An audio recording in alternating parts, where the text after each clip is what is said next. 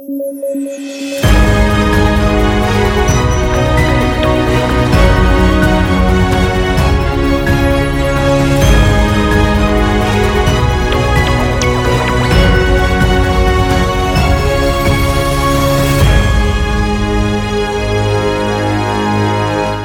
Buenas noches, soy Pablo Benza y estamos en debate, el podcast de coyuntura de sudaca.pe. Esta noche estoy con David Rivera, Alexandra Gámez ha tenido un pequeño percance.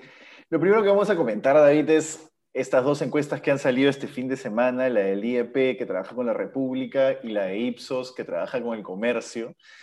Y yo creo que, digamos, encuestas en este momento definitivas no van a ser, no son, y menos ahora cuando hay tantos, entre comillas, pitufos, ¿no? Todos los que se manejan dentro del margen de error. Pero sí sirven como para ir viendo ya, perfilando ciertas tendencias. Ahora, Forsyth, eh, digamos, reafirma su caída en el IEP y en Ipsos crece dos puntitos respecto al mes anterior, pero igual sigue una tendencia de caída respecto a los meses anteriores. Yo creo que ya la cosa va más o menos clara. Yo creo que eh, a, menos de que Forsyth dé una vuelta de tuerca mágica, lo que le espera es terminar como Luis Castañeda, terminar como... Básicamente, ¿no? O sea, que desde el que estaba, el año anterior estaba primero y terminó entre quinto, cuarto, quinto en, en la elección, ¿no? Ahora, mm. ¿quién, quién, puede ser el votante de Forsyth? Es lo que yo me estaba intentando figurar todos estos días, ¿no? Porque uno más o menos se puede imaginar el votante de Verónica Mendoza, más o menos uno se puede imaginar, el perfil del votante de Keiko, pero ¿cuál es el perfil del votante de George Forsyth? Eso no me queda claro y quizás por eso es que se le están huyendo ya todos tan rápido, ¿no? Sí, mira, justo este, pensando en, en las encuestas, Pablo, este, eh, me di cuenta que podría haber un público, pero no es un público natural. ¿A qué voy? Creo que, creo que la, encuesta está reflejando algo que ya habíamos visto, eh, como hemos dicho, en la elección municipal de Lima, eh, pero acentuado. Y es que tenemos una crisis anterior o previa a una crisis de representatividad. Tenemos una crisis de confianza, es decir, la gente no confía en nadie y es una crisis profunda que no es un problema solo para las elecciones, sino incluso si se mantiene, que es lo más probable, es una variable que, digamos, garantiza un alto nivel de inestabilidad en los próximos cinco años. Entonces, esta variable puede terminar favoreciendo a Forsyth, porque creo que él tiene la ventaja de no pertenecer al pelotón de los políticos conocidos. Eh, entonces, claro, si la gente sigue harta de los que ya están ahí, es posible que él tenga una oportunidad, ¿no?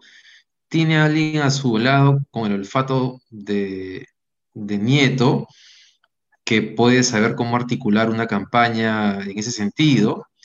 Lo que no sabemos, y creo que es, de lo que dudamos todos, es de cuál es la capacidad de George Forsyth para aprovechar una variable así, ¿no?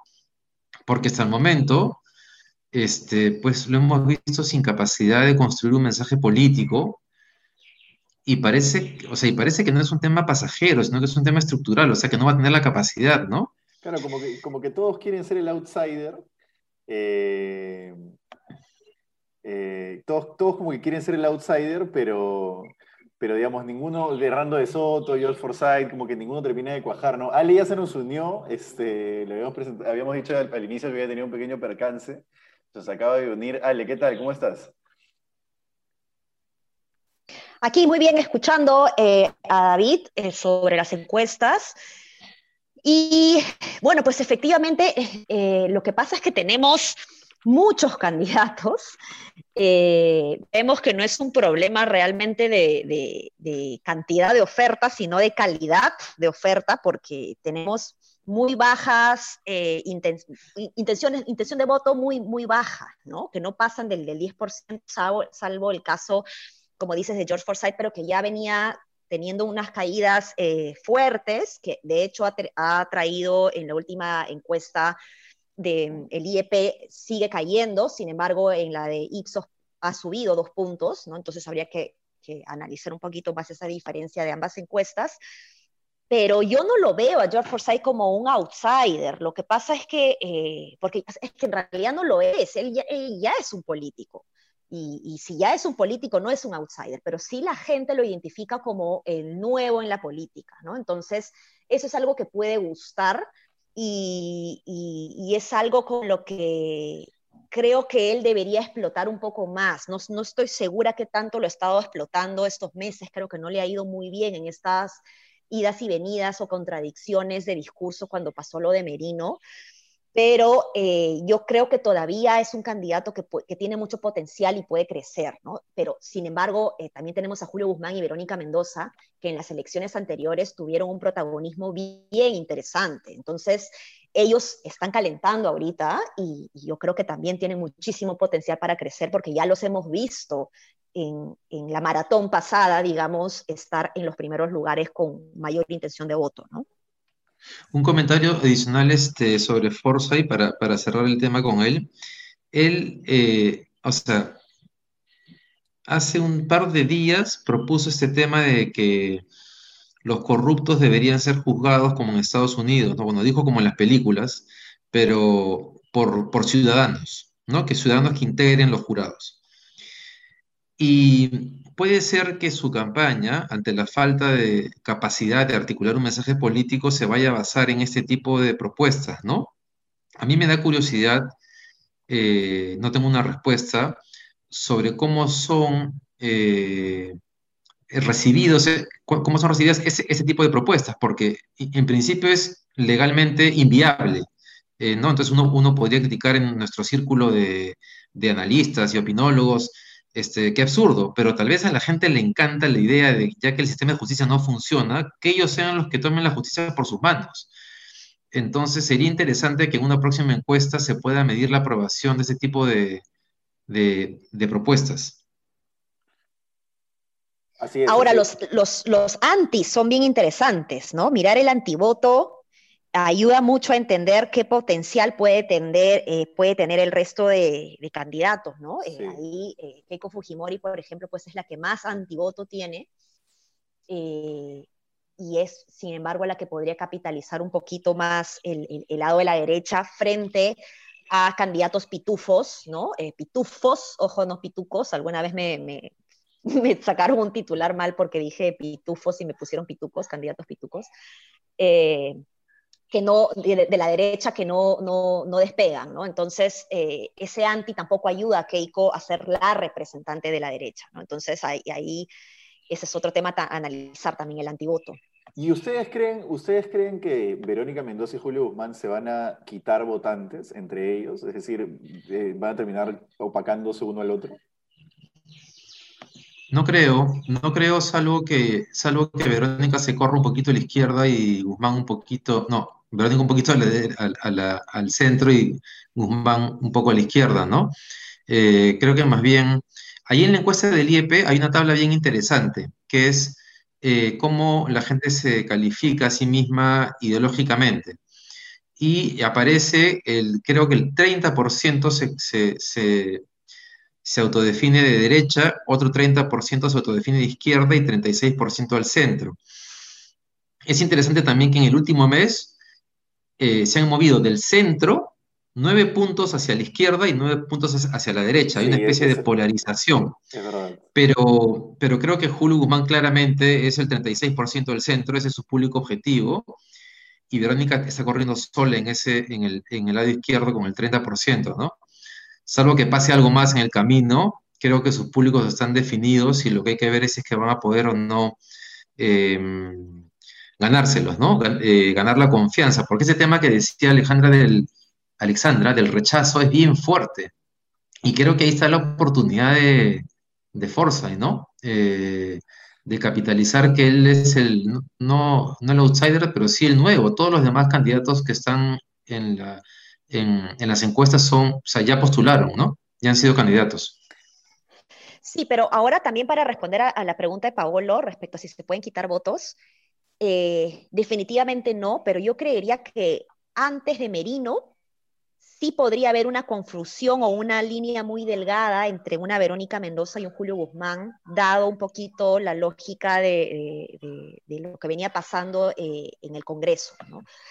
Pero después de lo de Merino, y con esta necesidad de la gente de pedir una constitución, un cambio de constitución, creo que este gran tema que está en agenda eh, ciudadana, el cambio de la constitución, ayuda a que Julio Guzmán y Verónica Mendoza se diferencien, ¿no? Mm. Es verdad, es verdad. Pero ahora, al menos Verónica Mendoza tiene esos, esos mitos, ¿no? En cambio, creo que Julio Guzmán no termina de cuajar en, ese sentido de, articular cosas que por, las que la gente pueda soñar. El, centro no termina de ilusionar a nadie, al menos desde mi, desde mi punto de vista, ¿no? No, sé cómo lo ven. Ahora, es el único que sube en las es, es, el único que sube en las encuestas en los, digamos, sostenidamente, ¿no? Es como que ha comenzado a capitalizar el trabajo de su bancada en el Congreso y por eso aparece muy bien cuando se pregunta por quién votaría la gente eh, para el legislativo, digo, aparece muy bien relativamente hablando, porque todos son unos pitufos, ¿no? Pero digamos, algo ha comenzado a capitalizar y es probable que siga, que siga subiendo. Ahora, sí es cierto que ningún candidato entusiasma, las encuestas son clarísimas, la gente no está contenta ni cree absolutamente en nada. Y eso es un peligro tremendo, ¿no? Todo puede pasar. ¿Recuerdan alguna, alguna elección cuando, en la que en diciembre del año anterior estaban tan pitufos? Sí, todo el tiempo. No, no, no, no, no, no, Keiko siempre, por ejemplo, no, ah, bueno, no. No, no, sí ha habido candidatos que están más, o sea, es la primera vez que todos están, todos. Claro, están chatos. Ya, ya, ya, claro, no, pero la mayoría sí, siempre ha estado, siempre ha estado por debajo de 5, ¿no? La mayoría. Eh, pero, la mayoría sí, pero, pero creo que en este caso hay demasiados pitufos, ¿no? como... Hay muchos pitufos y todos están en el margen de error, salvo los tres principales, entonces ya analizarlos es bien complicado, ¿no? Pero ahora, una cosa es que en Ipsos, por ejemplo, este mes, en comparación con el mes anterior, el, la opción no precisa ha caído siete puntos. Entonces, eso significa que esa, ese no precisa y, bueno, y el blanco viciado se han mantenido. Entonces, ese no precisa, hay 7% que se ha ido ya a una decisión de candidatos, ¿no? Entonces, Pero creo, creo, que Ipsos, creo que Ipsos le ha metido una, una, igual que Datum, una variable que es ninguno, ¿no? Que no sé si la tenía antes, pero sí. Ahora, ¿pero a qué candidatos se, podrían haber ido? A, a, Guzmán, que ha subido un par de puntitos, pero después todos están como medio estancados, ¿no? Lo que pasa que los otros chiquitos, Lo que pasa que los otros chiquitos son tan chiquitos que no vemos cuántos suben, ¿no? Pero porque, por ejemplo, vemos a un Salaberry que pasó de 2% a 3%, un Lescano que también aumentó 1%, eh, un mm. Bengolea que de pronto apareció en escena con 2%, ¿no? Entonces sí, en esa eh, atomización hay un crecimiento escondido que, que explica ese 7%, ¿no? ¿Cómo ven al Lescano? No, el escano yo creo que se contenta con pasar la valla. Claro. creo que se contenta con pasar la valla. Ahora, que, Acción Popular tenga opciones de pasar la valla a mí me parece alucinante, ¿no? Pero bueno, en fin. sí, yo también creo que el tema de la, de la, vacancia de Vizcarra va a ser un tema que los va a agarrar de los pies a todos, a todos esos partidos. Esperemos. Pero el tema, el tema con Acción Popular es que parece una marca que resiste a todo, ¿no? Que, que haga lo que haga, así tenga unos alcaldes nefastos, así tenga unos congresistas nefastos, la marca igual parece ser que la gente la, recuerda, ¿no? El, factor Belaunde, ahí, ahí sí no tengo una explicación, la verdad. Belaunde y bueno, y también este... Paniagua. Ah, Paniagua, ¿no? Claro. Sí, y bueno, y lo que tiene Johnny Lescano que tal vez puede movilizar algún tipo de voto es que tiene un tiene una plataforma política bien enfocada en eh, temas de consumidor, ¿no? Eso sí. Tarjeta de crédito, tasa, de interés, que es un tema bastante urbano eh, y que puede jalar eh, gente, ¿no? Sí, pero ahí, ahí, nadie más lo, ahí, está, ahí, están los Luna de Podemos también, ¿no? Ocupando ese espacio. Hablando justo de los Luna de Podemos, los Luna. Como, para, enlazar con el, con el último tema de hoy, eh, eh, quería hablar del testimonio que ha dado el ex titular de la OMPE como confesión sincera, el ex titular de la OMPE. Terrible, terrible. Adolfo Castillo como confesión sincera. Este, sobre el papel, sobre su papel en el caso de los gángsters de la política, que de hecho el abogado de los Luna insiste e insiste con que no los llamen los gángsters de la política y yo creo que es la mejor estrategia para que los sigan llamando los gángsters de la política. Pero, Pero bueno, la cosa es que finalmente ya este caso va, tomando forma, ¿no? Va cuajando. Y me parece que, o sea, estamos hablando de una inscripción partidaria, o sea, estamos hablando eh, literalmente de la manipulación del proceso democrático. Ya ni siquiera es indirecto, es directo, ¿no? Entonces, no sé cómo lo ven. Escucha, es bien, es bien delicado, ¿no? Porque eh, cuando uno ve la declaración del mismo Castillo, ¿no? El, ex jefe de la OMP, realmente, nuevamente volvemos a caer en cuenta de la dimensión de la mafia que se estaba articulando en el Estado peruano, ¿no? Que, abarcaba todos, todos, todos los poderes del Estado. Eh, y que felizmente, gracias, primero el caso de y segundo, gracias a que aparecieron esos audios milagrosos de los cuellos blancos, se, eh, ha comenzado a, desmontar. Pero, eh, pero estos sectores se van a resistir. Y acá quiero aprovechar para, ver qué piensan ustedes de, de, un tema. Cuando se ha planteado la posibilidad de que un juez termine quitándole, suspendiendo temporalmente la inscripción a Fuerza Popular y a Podemos Perú, hay, que, hay, hay quienes han dicho que eso sería mal, porque habría que, porque estaría, se estaría interfiriendo en el proceso de elección, ¿no? En, en, la democracia de los países. Hay quien incluso ha comparado el tema con, con la eliminación de Julio Guzmán el 2016. Y yo en algún momento pensé lo mismo, pero el tema de la acusación contra Podemos Perú y contra Fuerza Popular es tan grave que yo no creo que, yo no sé si la comparación es válida y si más bien no es una interferencia política dejar que la justicia eh, eh, actúe y si tiene que eliminar esos partidos que los elimine, porque ¿por qué tendríamos que pedirle a la justicia que no lo haga? ¿Qué piensan ustedes? Sí, totalmente de acuerdo. Es complicado, ¿ah? Eh, yo por un lado estoy de acuerdo, pero por otro, pues creo que, que, que lo que hay que hacer es identificar quiénes son los actores que están detrás de estas mafias y dejar a la institucionalidad del partido que siga funcionando. El problema es que en tanto no tengamos institucionalidad partidaria, pues no puedo estar más de acuerdo con, ustedes, ¿no? claro, pero además, ojo que... O sea, mi argumento, mi argumento, solo cortito, mi argumento va porque hay partidos que no son instituciones, ¿no? Que son básicamente juntas al costado de una persona o alrededor de una persona. Claro, pero además que han sido construidos. Exacto, para la mafia. No con una motivación política, no justamente para corromper al Estado. Entonces, efectivamente comienza a tomar eh, cuerpo la afirmación de, los fiscales de que son en realidad organizaciones criminales. Entonces, en ese momento tal vez habría que dejar que la justicia actúe y si tiene que sacarlos de carrera, bueno, es un problema de los partidos que se prestaron para ello. Sí, sí, sí, sí, cuando eh, son partidos que definitivamente pues nacen con, con un propósito torcido, ¿no? Sí, ahora, ahora ahí también ya da una discusión mucho más larga que quizás la podamos abordar en un siguiente podcast sobre qué propósito tiene que tener los partidos hoy, ¿no? Hay gente que todavía piensa que los partidos tienen que ser como 1920 y, y creo que ya estamos en otro momento. Claro, obviamente no tiene que tener ese propósito torcido, ¿no? Pero ya eh, quizás da para empezar a ver cómo tendría que ser un partido hoy, ¿no?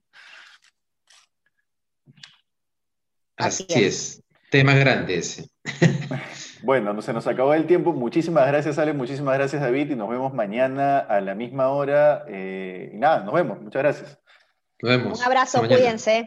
chao. chao.